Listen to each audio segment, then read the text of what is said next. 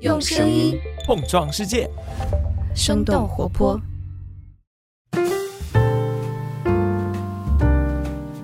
嗨，大家好，欢迎收听《声东击西》，我们一起用对话来发现更大的世界。我是徐涛。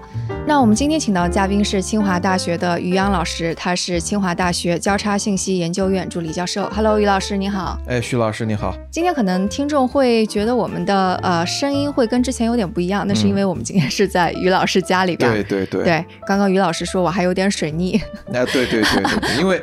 因为最近这个论文也比较多，基金也正式要结题，就是要交这个申请的截止的时间，所以不太能够跑那么远到另外一个城市去接受采访。对，然后今天我一跑过来就发现我的录音设备的 SD 卡居然没有。对，然后我们是赶紧赶紧用了这个一个平台 算法平台去做的这件事情。对对对，对，有没有算法平台，今天我们就录不了这个音。对，然后我就只能够哭着回去了。对对对，嗯，对，我们是通过平台赶紧下了个单，然后半个小时之后有一个快递小哥就闪送 SD 卡过来了。对。那其实我们今天讲的这个还是跟我们的话题会有点关系，非常有关系。对对，那个听众可能也知道，我们过去其实讲了好几期算法平台，包括也有听众说，哎，你们讲的平台，你给他下个定义好不好？就特别是有一期是跟人大的董成宇老师，OK，哦，董老师，啊，对，这这期你好像也有关注哈，嗯，对对对。然后就是其实他在聊这个平台的时候，可能更加从传播学的角度，没有给出一个特别的定义。但我知道您研究这个。可能会有比较独特的一个视角，因为是经济学的视角。对，我想，呃，这个定义是比较好下的，就是我们只要抓住一个问题，就是平台到底提供了一个什么样的服务。嗯啊，我把它叫做呃一种撮合服务，或者说是我们叫做市场均衡的寻找和这个提供服务。那么我们一般来讲，呃，买东西哈，我比如说我们讲供求双方。基本都会说，哎，供给侧它是生产了一张桌子，生产了一个椅子，或者哎，它给我提供了一个餐饮服务，那这个都是双边的。嗯，平台它一个比较独特的点是，它提供了一个服务给一个货物市场或者一个服务市场的供求双方，也就是说，我们的平台提供的是说我帮你们两边找到你们应该有的均衡在哪里。嗯，打个比方，我们今天你忘记带 SD 卡了。这个时候，徐老师需要的一个服务是：第一，能够找到周边哪里有很快能够卖 SD 卡的人；嗯，第二，他需要一个服务是，我需要能够有一个人能够尽快的把 SD 卡从商家送到我们这个地方来。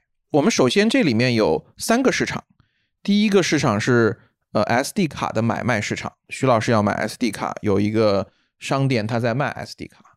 第二一个市场是配送服务市场，呃，徐老师需要有一个配送员把他买的东西送过来，配送员需要有一个顾客接受这个服务。第三个服务就是我们平台提供的服务，平台提供了帮徐老师和 SD 卡的商家牵线搭桥的服务，也提供了帮徐老师和配送小哥牵线搭桥的服务，所以平台。很清晰，它提供的就是这样一个牵线搭桥的撮合服务。嗯，其实说起来，就比方说以前的那种集市，嗯，它也是提供这样的服务，它提供了一个地方，然后赶集的人过来卖东西，然后要买东西的人跑过来。对，其实也是类似的。有类似，有不同。类似的地方是它提供了一个空间，那么赶集它提供的是一个物理空间。那么在网上，它提供的是一个虚拟空间，这个虚拟空间消耗的是储存、是算力、是能源，还有一些一样的地方，比如说我们的这个自由市场，它也有这个市场监管的部门。嗯，比如说我们每一个自由市场其实都有一个呃市场管理委员会在那个地方，它维持基本的秩序，你不能强买强卖啊，你不能抢东西，你不能有黑社会来收保护费。我们在平台的这个上面，它也有相应的这种呃治理服务。那你比如说，我们在淘宝买东西，我们的钱是首先交给淘宝，等我收到货以后，确认这个货质量是好的，是符合我们之前的这个买卖的合同的，淘宝再把钱打给商家，这样既保护了商家的利益，也保护了用户的利益。所以在这些方面，在提供一些基本的管理的这些服务方面，他们也是很类似的，但是有很大的不一样的地方。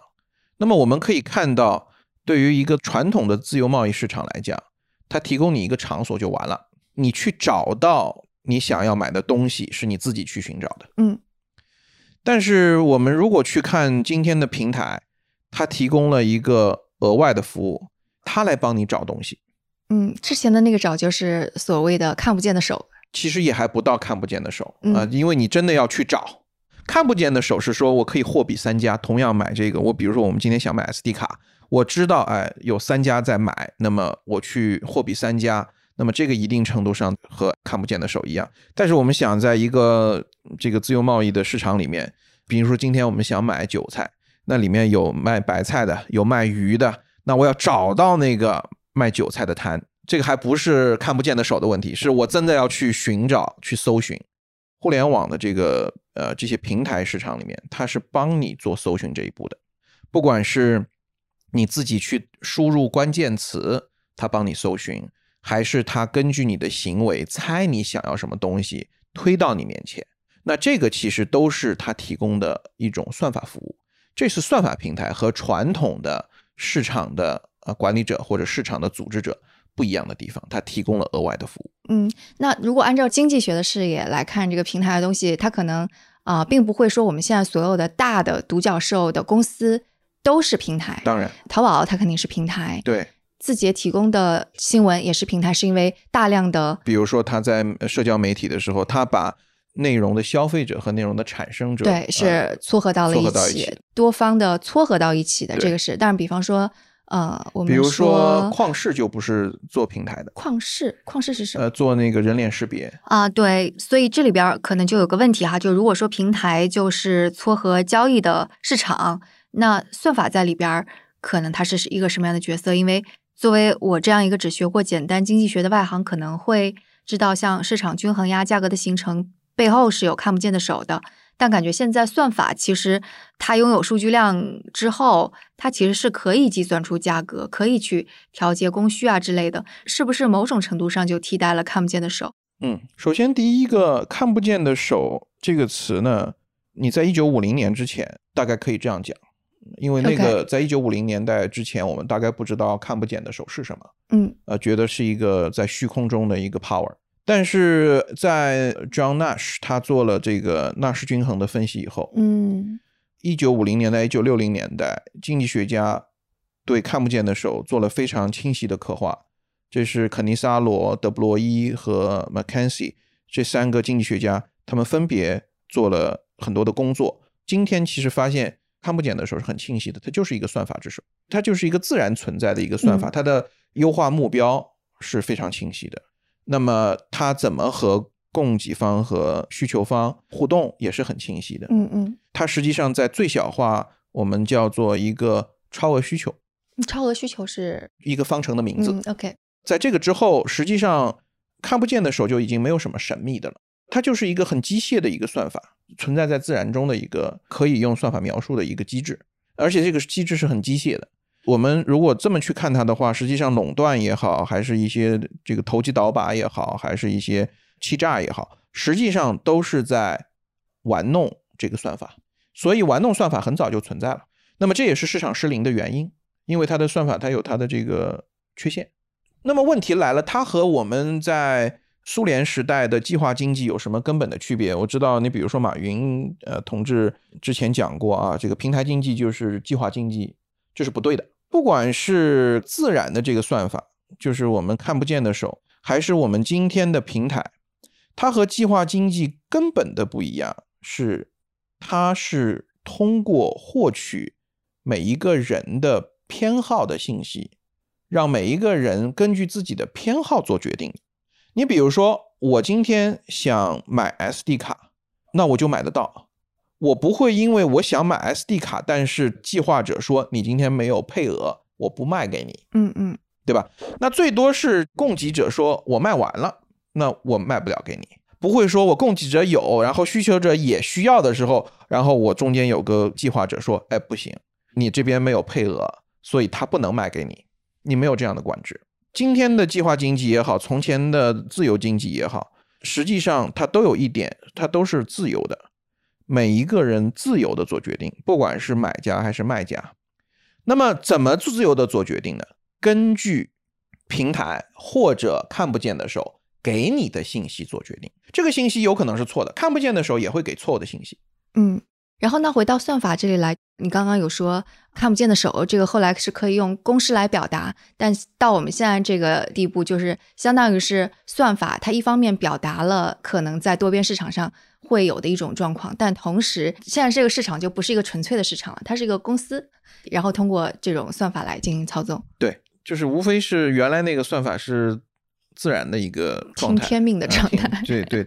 这个清华的计算机的徐老师有本书叫《算法统治世界》啊，嗯，他讲的是，哎，我今天在计算机学科兴起以后，哪些地方我们用到算法？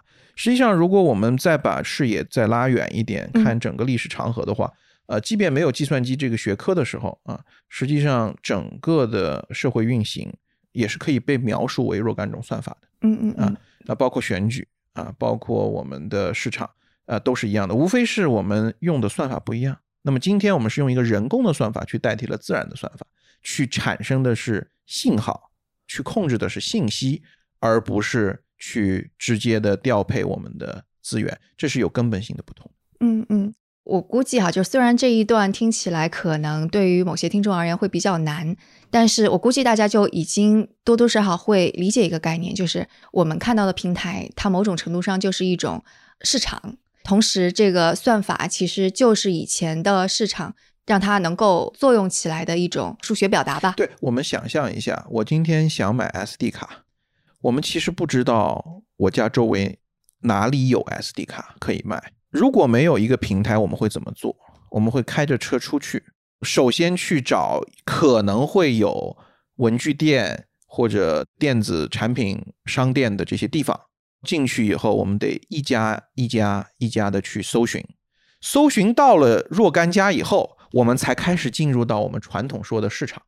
啊，或者就是比方说二十年前，我们在清华附近就是去海龙，对不对？你比如二十年前，我我直接就去中关村了。我从这儿要到中关村，到中关村以后进了大厦以后啊，我一家一家的去询价，那个开始进入市场。进入市场，嗯。但是前面还有一整段呢，寻找市场，寻找市场，我们得得到那个地方。首先，第一一件事情，平台不一定非要去处理 SD 卡市场内的事情。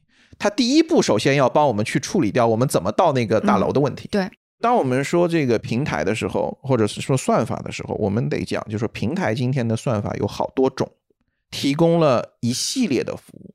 它首先提供了你进入一个市场的服务，就比如说我想买菜，我今天打开。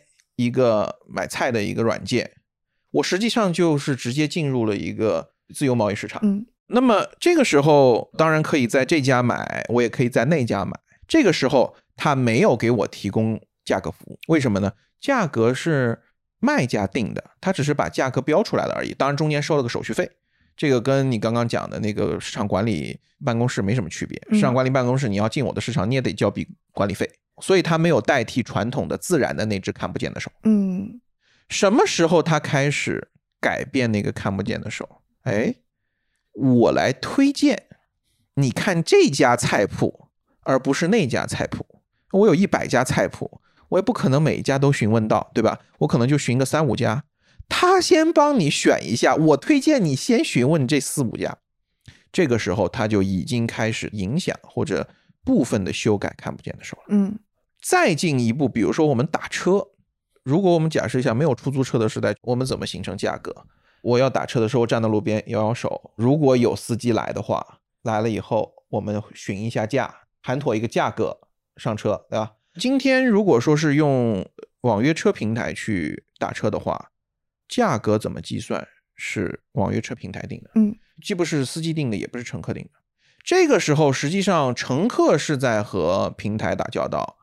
司机也是在和平台打交道，这个时候平台就代替了看不见的手。嗯，因为真正你如果去看呃嗯阿罗德布洛伊麦肯锡的那个研究的话，你会发现在一个完全竞争市场里面，买卖双方并不是互相在博弈，买家是在跟一个 price maker，就是那个价格看不见的价格制定者在博弈，然后卖家也是在跟那个看不见的手在博弈。所以在这个时候，滴滴是代替了看不见的手的。再重复一下，当你去买菜，进入一个买菜软件，它并没有什么推荐，你只是就是呃根据离你远近，它把这个菜铺子从头到尾列了一下，这个它没有代替看不见的手。嗯，但是滴滴或者北汽这些约车、网约车，它就代替了看不见的手。比如说淘宝，它就有代替看不见手的部分，或者有影响看不见手的部分。嗯，所以都是平台，它不一定代替了看不见的手。就是如果说算法或者平台，它是可以有很多种形式，它可以这样，也可以那样。那我想，可能大家想要问的就是，为什么企业没有选择让它变得更好一些？因为我想大家也能够看到，有很多讨论是算法呀、平台呀产生了一些社会问题，是带来一些外部性效应吧。我们要知道，首先它是一个技术问题。去年特别火的一个东西叫“困在系统里的外卖小哥”，那是一个社会学的研究，对，是非常有洞见力。但是呢，反过来讲，算法是什么？美团有的选吗？那么在去年的时候呢，现在这个学生这个温文涛，他已经去呃麻省理工了啊，非常出色的学生。我当时跟他有一个合作，如果我们要做一个劳权保障的算法，它能够长什么样？它最好能够做到什么样子？每一方应该负什么样的责任？当然，这篇是发在了去年的控制和决策的一个会，就说这个问题实际上我们需要一个非常严肃认真的理论分析啊，也就是说我们的数学分析。当然，就是说，OK，我们从前的建模有没有问题？从文献的梳理看，从前的建模是有问题的。你说的建模是算法建模，不只是这个平台它自己的算法建模，你去看所有的学界探讨这个问题的时候，它的建模是不是有问题？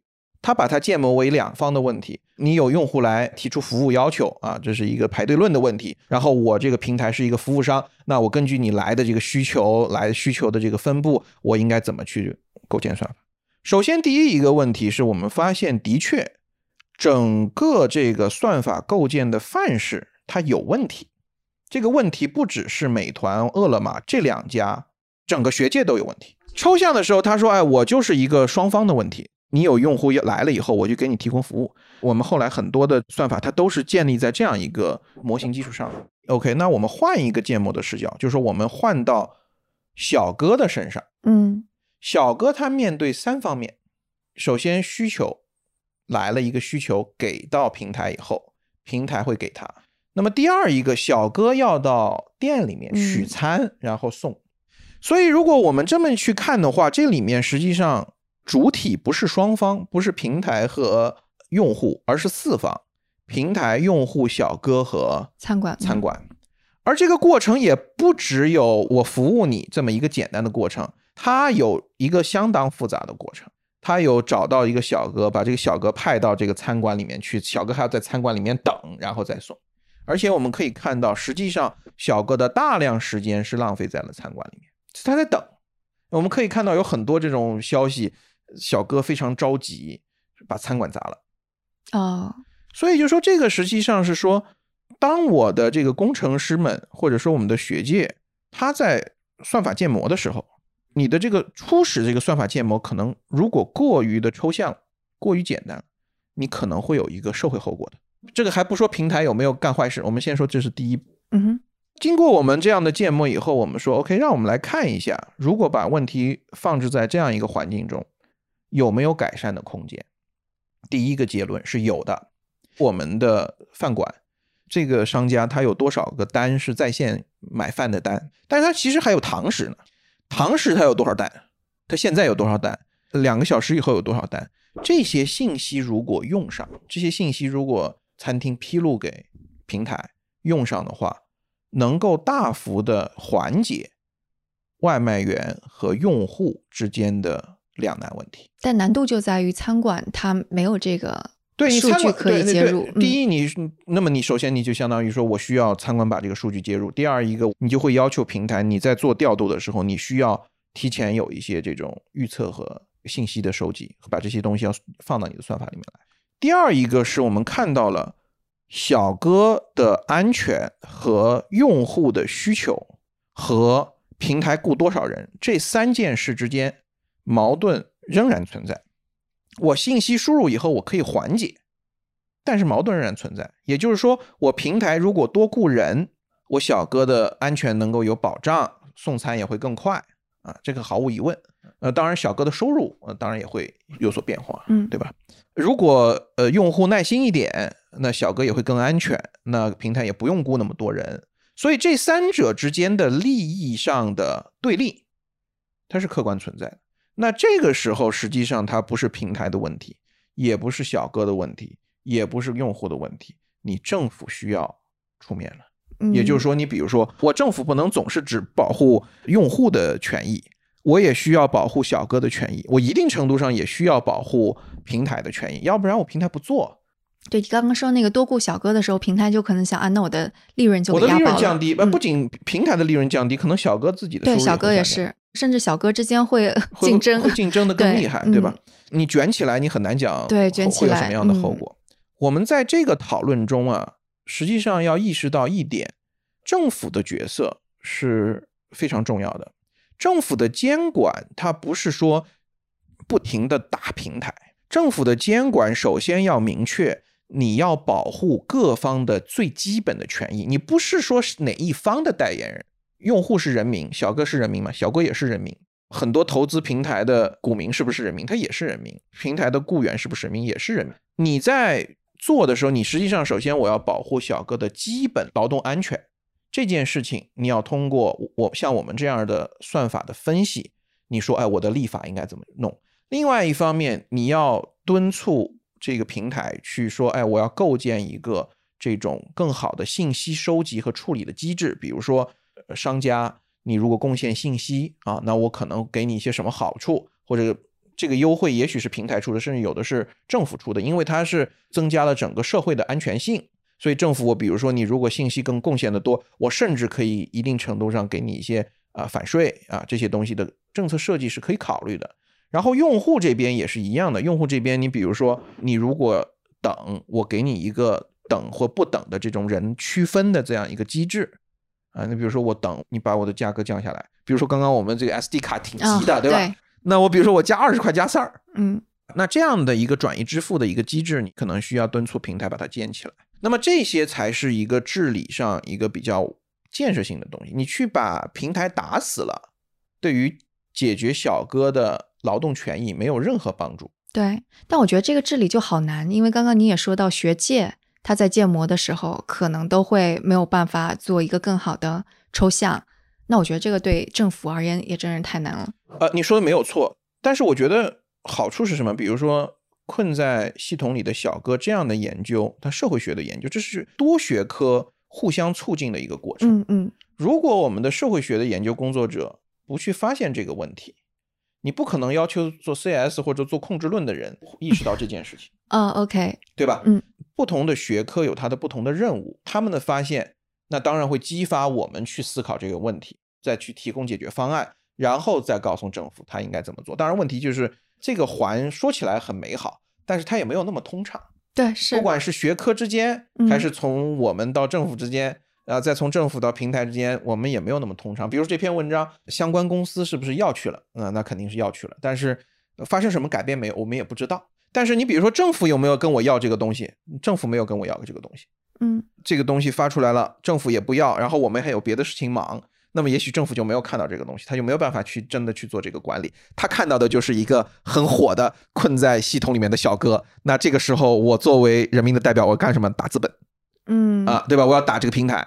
但是实际上这不是一种有效治理，包括很多今天讨论都在批评啊，这个资本批评算法，不是说不能批评，批评都不是地方。我们可以看到这样一个系统性问题它背后的复杂度，最主要就后面这个复杂问题怎么去解决？关键是复杂问题怎么去解决，而且这个复杂问题的解决不是平台一方的责任，它是商家、平台和政府三方，它要进行合作。来进行治理的部分。嗯，因为刚刚我们在开头的时候就讲了，平台它事实上一个市场嘛，我们也知道，就是市场从来都有各种各样的问题，政府有很多监管呀，或者在不同的文化或者是不同的呃类似于限制之下，它会长成不一样的样子。但我觉得现在更加比之前的市场更多一个限制的是，因为现在所有的这些平台，它本身一个是企业，企业之间也有竞争，它在竞争的压力之下，它必然也会需要去做出对自己利益最大化的事情。哦，好的，你说的没有错啊。所以就说它甚至都不需要竞争，它就会做出利益最大化的事情。但的确是需要政府监管的地方。我举一个例子，这个论文很早了，具体哪年不记得了。这个很有名的一篇论文，哦，忘了是在 EJ 还是在 Management Science 上发的。他讲的是说，哎，我如果说是搜索引擎啊，因为你比如说谷歌啊，之前它的广告拍卖，呃，AdSense AdWords 的那个，对对对，广告位，它的广告位叫做次价拍卖，我。出钱最高的就是我拍卖价格最高的人获得第一个就最高的位置，我的这个支付是付第二高位人的这个钱，依次往下排，出价第二高的人呢获得第二的位置，但是他付的钱是第三位的这个人。通过一个分析，他就会发现，在一些情况下，平台是会把最相关的放在第一位，次相关的放在第二位，第三相关的放在第三位，没有市场是零。但是在另外一些条件下，它不会把最相关的放上来。为什么呢？如果你把最相关的放到第一位，你比如说你搜一个关键词，你把最相关的放在第一位，使得关键词和第一个之间它的相关度非常高的话，就没有人看第二个了。没有人看第二个，你就使得排名第二的这个位置，它的价值降低了。它的价值降低以后，我这个市场上竞价的这个。第二名的这个竞价就会下去，嗯，那我的这个搜索引擎公司收入就会下降，所以我搜索引擎公司最优的策略是什么？让第一个排名第一的，它和你的这个搜索词两个的相关度别那么高，和第二位之间的差距别那么大，这样的话我是收入最高的。所以这个有的搜索引擎公司当年他们的这个口号叫不作恶，对吧？嗯，不存在。你怎么定义作恶？就是说。你的经济的动机，这个规律激励你一定会去这么做的，这是一个经济规律。这个不是说哪个公司作恶，哪个公司不作恶，看不见的手仍然在。就虽然它代替了一部分看不见的手，可别忘了它自己本身也是在提供某种服务。嗯，在它的这个撮合服务上，也有一个更高的看不见的手在调控，在调控这个东西。就像你说的，他会仍然要去选择更符合利益的决策。这个时候，到底市场是失灵的还是不失灵的？如果是不失灵的，政府就没有任何介入的空间。你不要手伸这么长，嗯嗯，你管这么多干什么？但是你失灵的地方，你就要一定程度上的进行纠正。政府的介入不是代替看不见的手。政府的介入是纠正市场失灵，使得市场机制能够回复到一个最有效的状态。仍然是市场机制在发挥作用，只是说你政府避免了它的一些问题。我刚刚讲的第一部分啊，是说由于这个算法产业它的生产很复杂，它要非常复杂的算法设计和附着在算法设计上的劳动组织，所以它很复杂。那么它的这个很多问题不是说。企业在作恶，它就是因为要么就是企业笨，企业蠢，要么就是企业能力不足，要么就是整个技术进步它有缺陷，就是因为这刚刚讲了，学界它建模都有问题，那就技术进步有有缺陷。呃，当然那个也叫市场。第二一个是我比如说这个企业投机，嗯，操纵市场，这个仍然存在，这个的确是需要监管的，但是这个监管需要的是基于数理的分析，而不是。基于情感的判断，对于算法市场的监管是需要的，但是它需要基于数理的分析和推导，不能够基于情感的判断。我觉得这真的是一个太复杂的事情了，也会需要号召一种新型的治理。我觉得这个事情可能无论是在中国还是美国，包括美国那么多场听证会说还要用之前的反垄断法去打击 Facebook 跟 Google。但是反垄断法的拆分是没有办法去处理类似于数据垄断呀这样的事情的。对，所以我觉得这个是还挺难的。说到数据这个事儿，还有刚刚我们说提供的类似于撮合小哥和用户之间的这样的服务，我觉得事实上这些公司一方面它是个私营公司，另外一方面因为它是在做的市场或者是其他的一些，它已经具备了某一些类似于公共属性，就使得它其实不光是一个私营公司，它事实上。某种程度上，他也在做政府的事儿。我觉得这个就让各种各样的事情就变得更加复杂了。你说的没错，就是说我们在最早之前就讲一个事儿，就是这个共享单车的时候，嗯为什么在算法平台没有出现的时候，政府不能够像呃现在这样提供这个共享单车这种基础设施？那就是因为政府它的组织结构，它对于资金的运用，它雇员的模式是不能够制成这样的呃基础设施的呃建设和运维的，主要是运维。嗯那么，由于这个算法技术的进步，就像我说的，有很多公共服务不是我们从前不要，比如说共享单车，一九七零年代我们不想要嘛？一九八零年代我们不想要吗？不管中国、美国、英国都想要，对吧？我当年读书的时候还没有，我们那时候就去买自行车，然后就不停的被偷，对吧？对是，然后被偷了以后，就会发现，哎，到二手市场以后，发现哎自己被偷的车在这里。呃对，哎，其实那会儿我男朋友还真的说，哎，我们学校里应该有共享单车这个事情，共享单车这个事儿，对吧？对是，所以你说共享单车这个事情，其实是从前是呃不需要嘛，是需要的。嗯只是我没有办法提供。类似的公共服务还有很多，比如说这次的疫情防控，啊、我们在二零二零年疫情防控以后，我们看到有很多的措施，你比如说这个居家隔离，它可以把一个城市给停下来，嗯。包括你比如说求助，在疫情呃到二月三月的时候，微博上它有新冠肺炎嗯。求助的专门的这么一个渠道。嗯。当时呢，这个新浪他们后来有一个说法，就是说他们就是这个有这个渠道的很多啊，人民网也有什么，他说他们是他们是这个这些渠道里面最有效的。他说为什么呢？是因为我们最擅长从这种有噪音的信息中去把关键的信息提取出来，你说的我们是指就微博。嗯嗯嗯，因为他们大量的处理这种问题。那时候所有的人都在关注疫情，关于疫情的信息非常多。首先说啊，大家如果要求助，我给大家一个模板，然后给大家一个标签，嗯然后我又要把这个模板和标签的信息有效的提取出来。这个需要帮助的人，他需要什么帮助，在什么位置？我要把这个信息告诉给政府，政府要告诉基层政府，基层政府要去调配资源，把这个求助的人找到，解决他的问题。到后来，基本上一个小时内，或者说几个小时内，求助就能够解决。这个链条是非常长的。你要组织这个求助啊，你在网上说了，新浪是个私营公司，它也不在当地，它的主要技术力量还在北京。北京嗯他在北京把你的信息处理过以后，交给在北京的某个部门，这个部门要传到地方，地方要再根据这个东西去组织资源解决求助问题，这是一个非常长的链条，非常复杂。我们可以想一下，如果在没有新浪的时代，或者没有互联网的时代，有没有可能做这件事情？不太容易的。嗯我们再想一个，如果不是在中国，有没有可能做这个事情？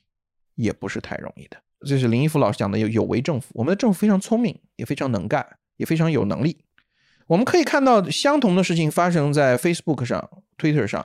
嗯那时候大家可能忘了，有的国家家人死在家里面几十个小时都没有人来管，他已经、啊对吧？他在 Facebook 上说了这么多，转发量这么高，没有触发当地的公共服务，那是因为平台和政府之间没有一个协作关系。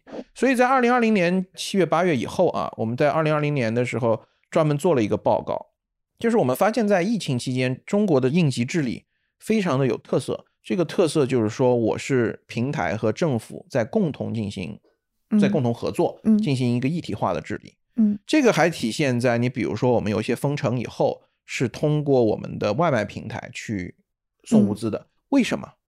大家想过没有？比如说，我要去送物资，小哥他要知道什么？他要知道的东西很多，他要知道，哎，于洋家住在 A 小区的 B 楼的几，那我怎么找到 A 小区 B 楼？我要从最快的时间找到这个地方。如果去到呃外卖公司的话，你会发现一个小哥可能要一两个月，他还慢慢的对这个区域熟悉起来。啊，区域熟悉起来以后，他送餐的效率就会提高。大家如果还记得的话，北京市的某个局长，他曾经去体验过当小哥。哦是吗？对他一开始一天送不出几单去，为什么？他不熟啊，那个地方。嗯对我今天来找你家，换了一个门我就找不着了，找不着了，他不。熟啊，这个地方，对吧？所以你比如说，我们在日常的这个过程中培养了大量的这些能力，嗯，它在日常他支撑的是我们的商业活动。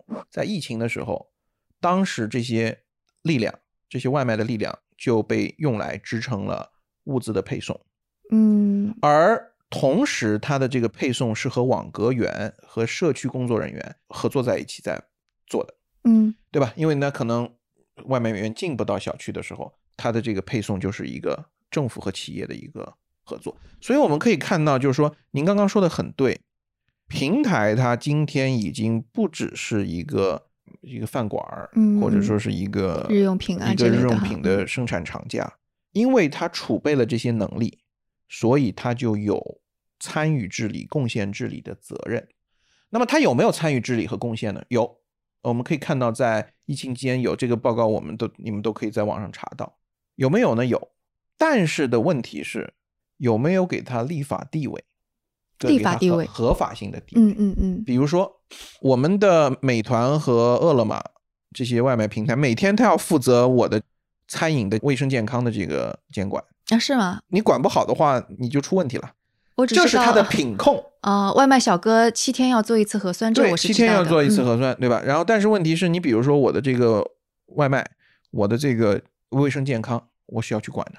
然后有些平台其实它还涉及到这个知识产权，每天要处理大量的这个知识产权核查，你有没有这个知识产权做这个事儿？某些平台也没有做到。不是没有做到，就是天网恢恢，只要是恢恢，疏总有漏，嗯嗯嗯对吧？他不是没有做到，他就是有漏，这个能力问题。嗯哼，他有没有日常做监管？有啊，但是他凭什么做这个监管呢？去年美国大选的时候，Twitter、Facebook 都删了特朗普的账号，这件事情，你一个私营企业有什么权利去删一个时任美国总统的人的账号？对，这个当时在美国简直就吵翻了。这个吵翻了，嗯对吧？当然，我们后来也有一篇论文去做这个问题的讨论，看看中国人民觉得有没有道理，然后什么样的信息会影响中国人民的判断。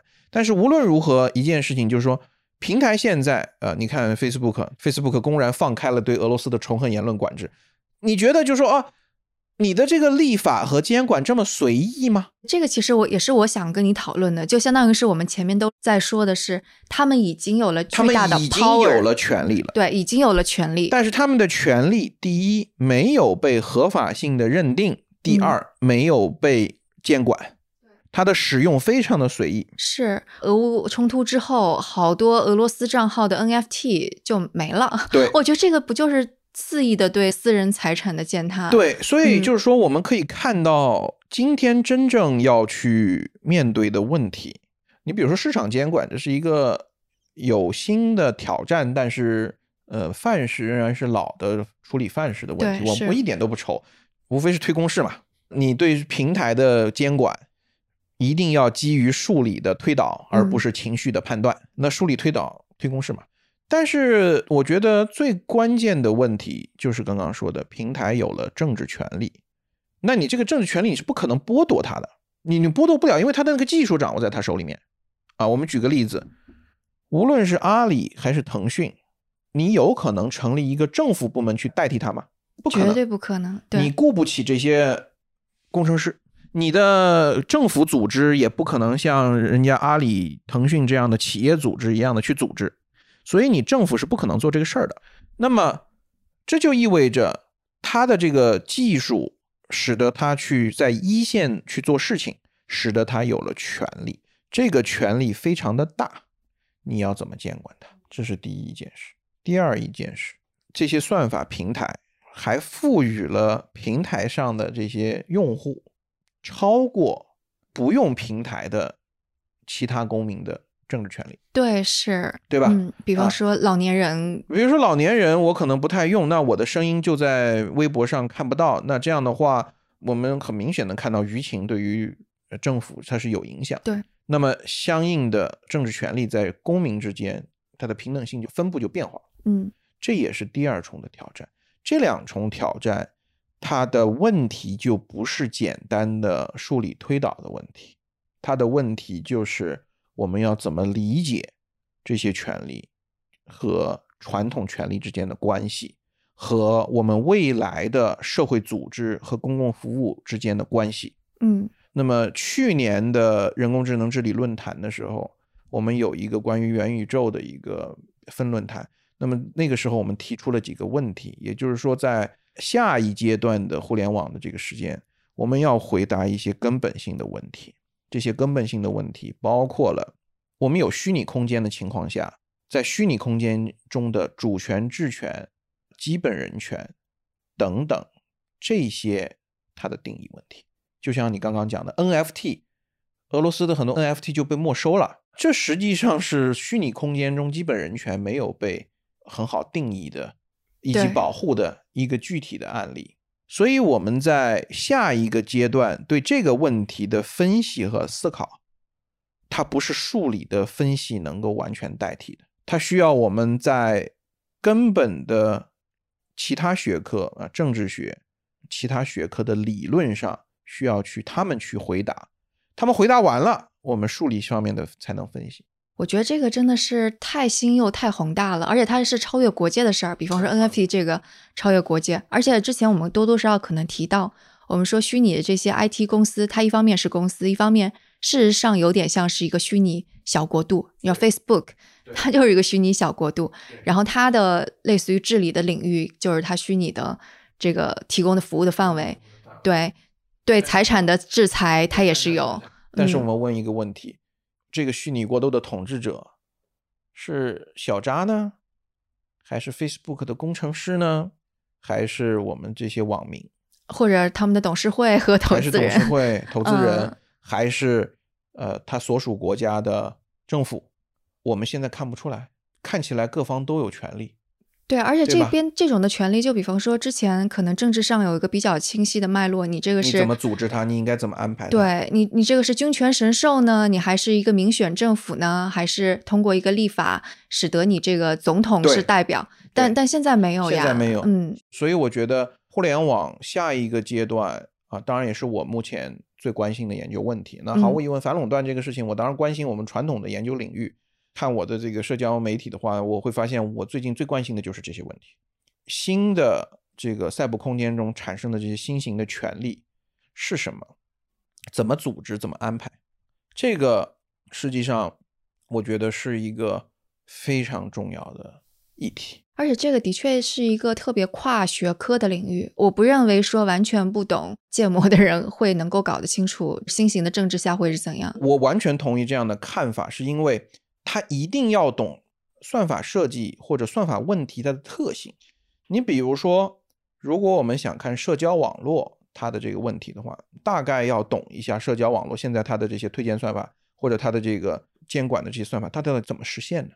嗯，那么抖音的算法和微博的算法是不一样的，微博的算法和 Twitter 的算法，包括它的界面设计也不一样。这些都会深刻的影响它的组织，对这些权力的组织和和运作。我觉得哈，下一步在这些方面做研究呢，它需要我们对计算科学有基本的认知，但是也有其他学科的系统性训练的一批人，他培养出来才能够。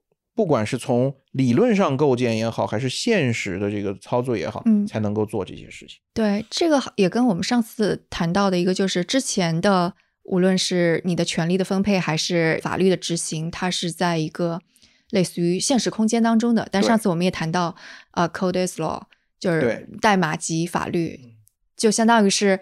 现在某些东西在限制你的言论，或者限制你的行为，或者要执行的时候，它可能是在代码层面就可以完成的。对，code is law，它的这个变革和我们刚刚说的还是不太一样。我们刚刚说的是说我的整个从算法建模到算法设计到它的这两个决定它的算法性质以后，它决定了虚拟空间的社会是怎么组织起来的，嗯，权利是怎么形成和组织起来和使用的，这个是一个问题。code is law。他讲的是说，我的这个 code 它决定运行规则，它一方面当然可以支撑我们上面的讨论，但另外一方面就是说，我们未来的很多监管实际上是可以通过 code 去完成的。对啊，你比如说现在出现的智能合约，实际上就是一种新型监管的一种模式。对，包括你刚刚说的像外卖的要怎么去监管，它可能就不是一纸禁令。你需要的是说，你要去敦促它构建一个这样的对算法，嗯。比如说平台有没有动机，那个是下一个分析。如果平台没有动机的话，你政府要敦促平台去做，甚至你可能有一些财政上的扶持，去让他去做这个事儿。对，因为之前刚聊过那个两性平等的事儿，那你要两性平等，你一定要在算法层面，可能就是把它写进去。实际上，你比如说最近我们在做算法监管分析的时候，也在做人工智能它的两性平等的问题。你会发现，人工智能两性平等的问题相当的技术复杂。你要怎么去应对这个问题？你一定是构建在你对算法理解的基础上。但是问题是。这件事情不是政府的责任，首先是学界的责任。首先要把这个问题讲清楚，因为政府没有研究的责任，在整个社会分工里面，政府不是研究部门。你这么前沿的问题，你没有理论、没有工具、没有方法、没有论述，你让政府怎么监管？政府也没有办法。你让平台怎么监管？平台、政府都没有办法做监管。所以，首先我想是研究界它要有足够的投入。去对这个问题进行研究，比如说算法歧视的问题。嗯，我们看到有很多算法歧视的问题，它是为什么？呃，很多人讲他是学会了人的歧视。那么两个问题，他真的学会了人的歧视吗？啊，第二个问题是他能纠正吗？啊，纠正的代价是什么？对吧？这些问题都依赖于我们对算法的理论分析啊。那么我们最近很多的工作也都围绕这个东西在展开。嗯，这样一说起来，就真的是。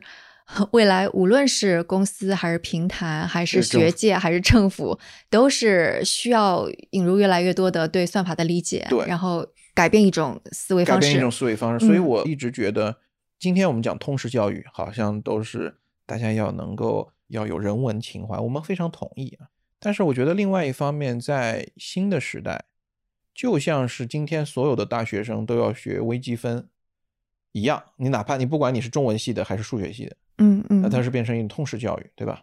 基本的这种概念要有。那么实际上，我觉得未来计算机需要构建一个这样的通识教育的课程，甚至是进入到高中去啊。实际上，我们院其实做了一个关于人工智能的高中的一个教材啊，是吗？啊，对这个活动我没有参与，只是我觉得这件事情特别好。他提供了一个想法，说，哎，我如果做一个通识教育，你要让。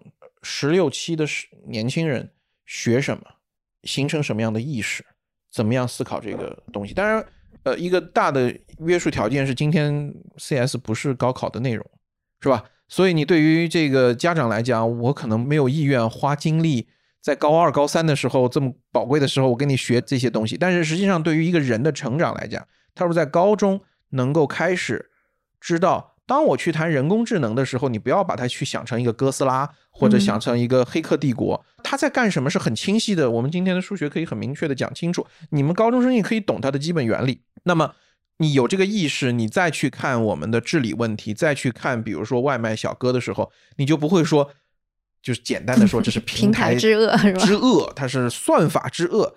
算法就是算法，它就是一堆符号放在那里。它是不是恶？我们是完全可以通过算法分析分析出来的。恶可以通过算法，对，就算法是不是恶的？一个算法是善的还是恶的？完全可以通过算法分析分析出来的。所以分析衡量的指标是什么？指标就是它会来带来什么后果？嗯，这个后果是不是它系统性的、目标性带来的？如果不是系统性的，它只是它的算法之蠢，不是算法之恶。算法之蠢啊！我举个例子，这些年来人工智能领域非常重要的一个领域叫做攻击。一张熊猫的照片，人看是熊猫，机器看也是熊猫。这个时候我们加入一个噪音，人看还是熊猫，没有任何变化，甚至我都看不出加了噪音。你让机器看，他说这是大猩猩。啊，人没有问题，机器一看看错了，这就不是算法之恶，这叫算法之蠢。人工智障。呃，人工智障。那么你比如说我们在外卖配送的这个过程中，这个问题本身一定会有。百分之几或者万分之几的情况，我这个小哥延误的非常厉害，那么这个用户可能也非常怒，然后小哥也赶得非常急，非常危险。这个不是算法之恶，像这种万分之几，这个就叫做它的系统性一定会出现的一个风险。嗯，这个风险你是要去通过保险和个案处理去处理的，而不是说你去把这个算法平台给打一顿。哎，那我举一个例子哈，也是之前我们提到的一个例子，是说现在的算法会去看所有的外卖小哥大概就是送这个单的平均时间是怎么样，然后在这个平均时间当中，可能他会说哦，原来大家呃，因因为外卖小哥又想多赚钱嘛，他们就会有点像自我剥削，一定要骑得更快一点，闯红灯也行。使得系统就认为，呃，这两个问题，嗯，我刚刚说的那个问题是，假设外卖小哥不这样做，所有的都是按照人们想象的做，都像乌托邦那样的话，我照样还会有这个后果，这是系统性风险。但是问题就是，如果乌托邦的人们通过个案来分析的话，他会觉得那个不是乌托邦，那个就是坏人，嗯，干坏事造成的，不是。那么你刚刚讲的这个问题，是我们刚刚讲的建模问题。我刚刚说的是第一重建模，第二重建模问题就是说。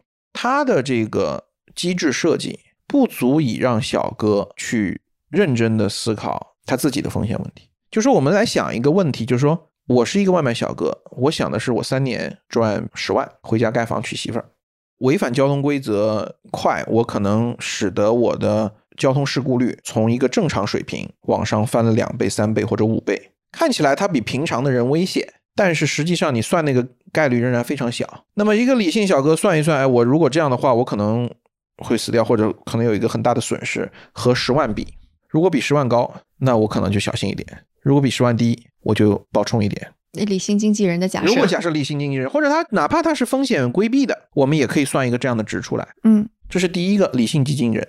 第二个还有非理性的存在，他在没有被撞的时候，他会低估被撞的成本。就是他没有被撞的时候，他不会这么。因为很多没有感染新冠的人都是啊，没关系嘛。但是，一旦他感染了新冠，他的整个整个不是不是不是这样的。是，嗯嗯。还有非理性的部分，那么我们一个一个都要去处理它。理性的部分有没有机制设计可以通过好的机制去让小哥通过理性降低他的冒险行为？那比如说像。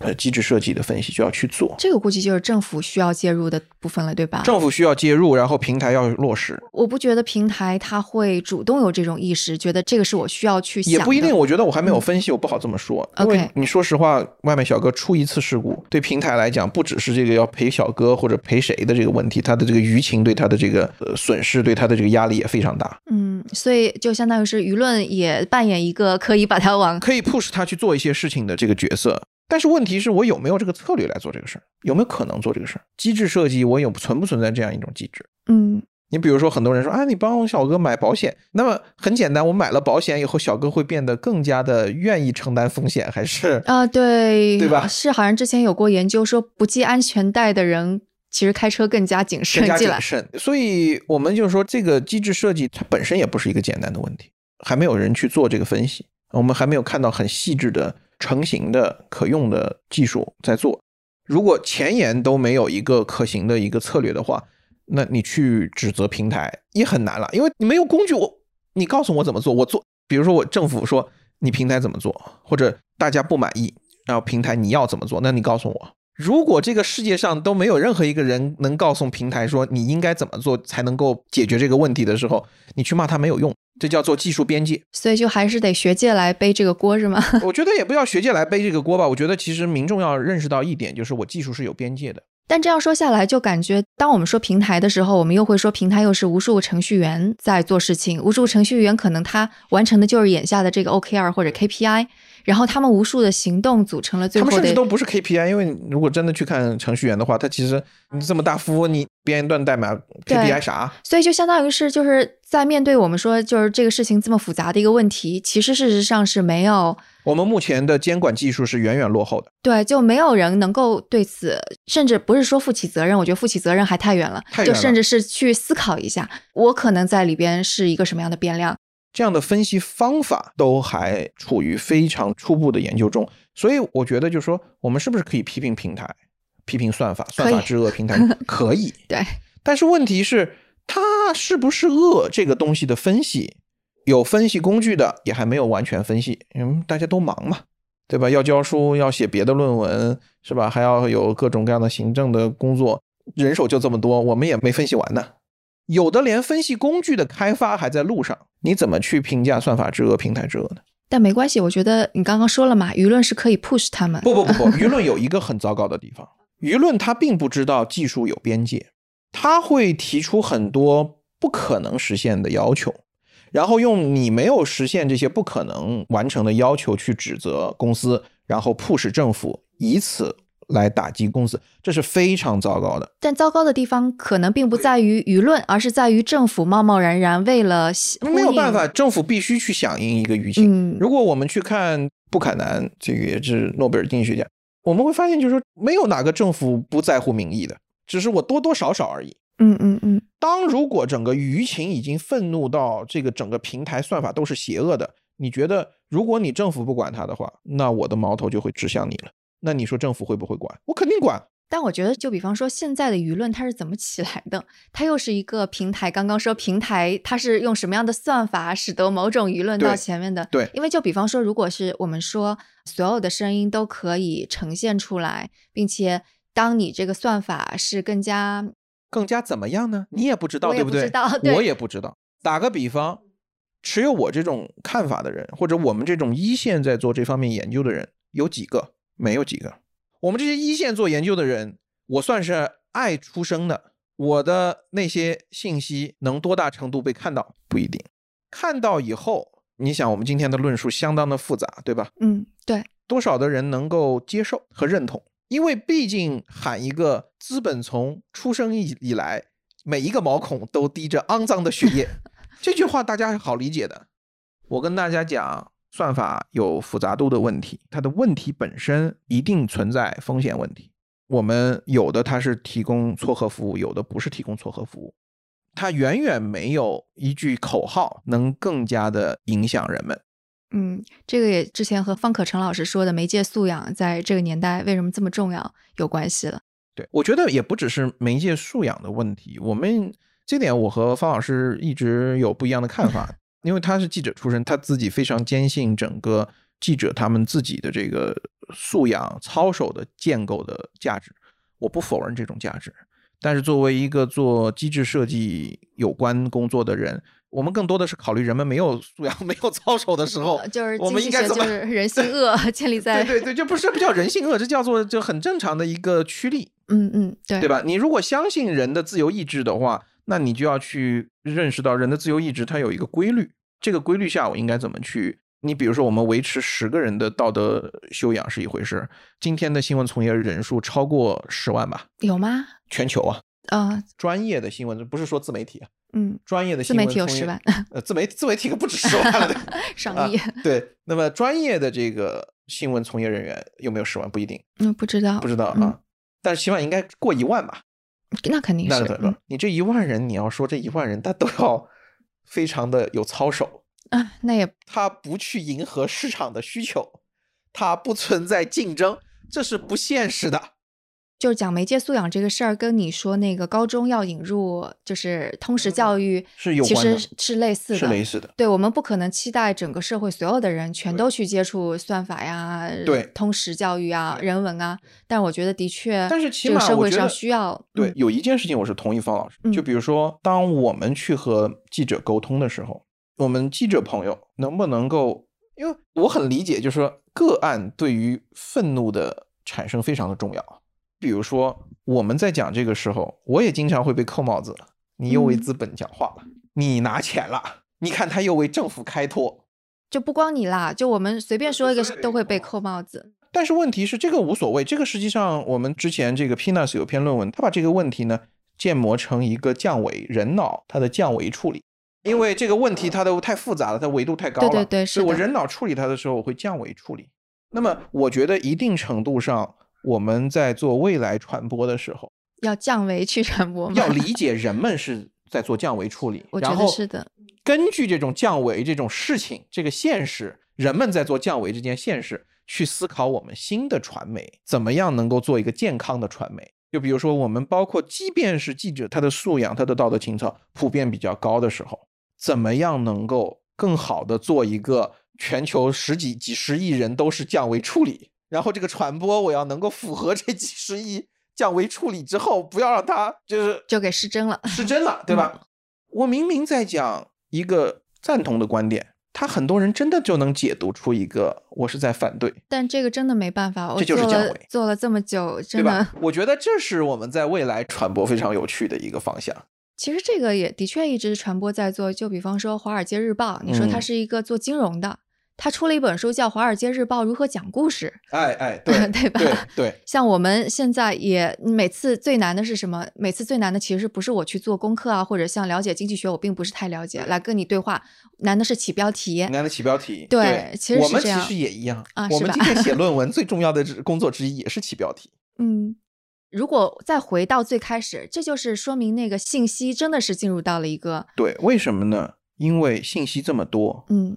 我们每一个人的大脑处理信息的能力都有限，怎么能够辅助我们能够更好的处理信息？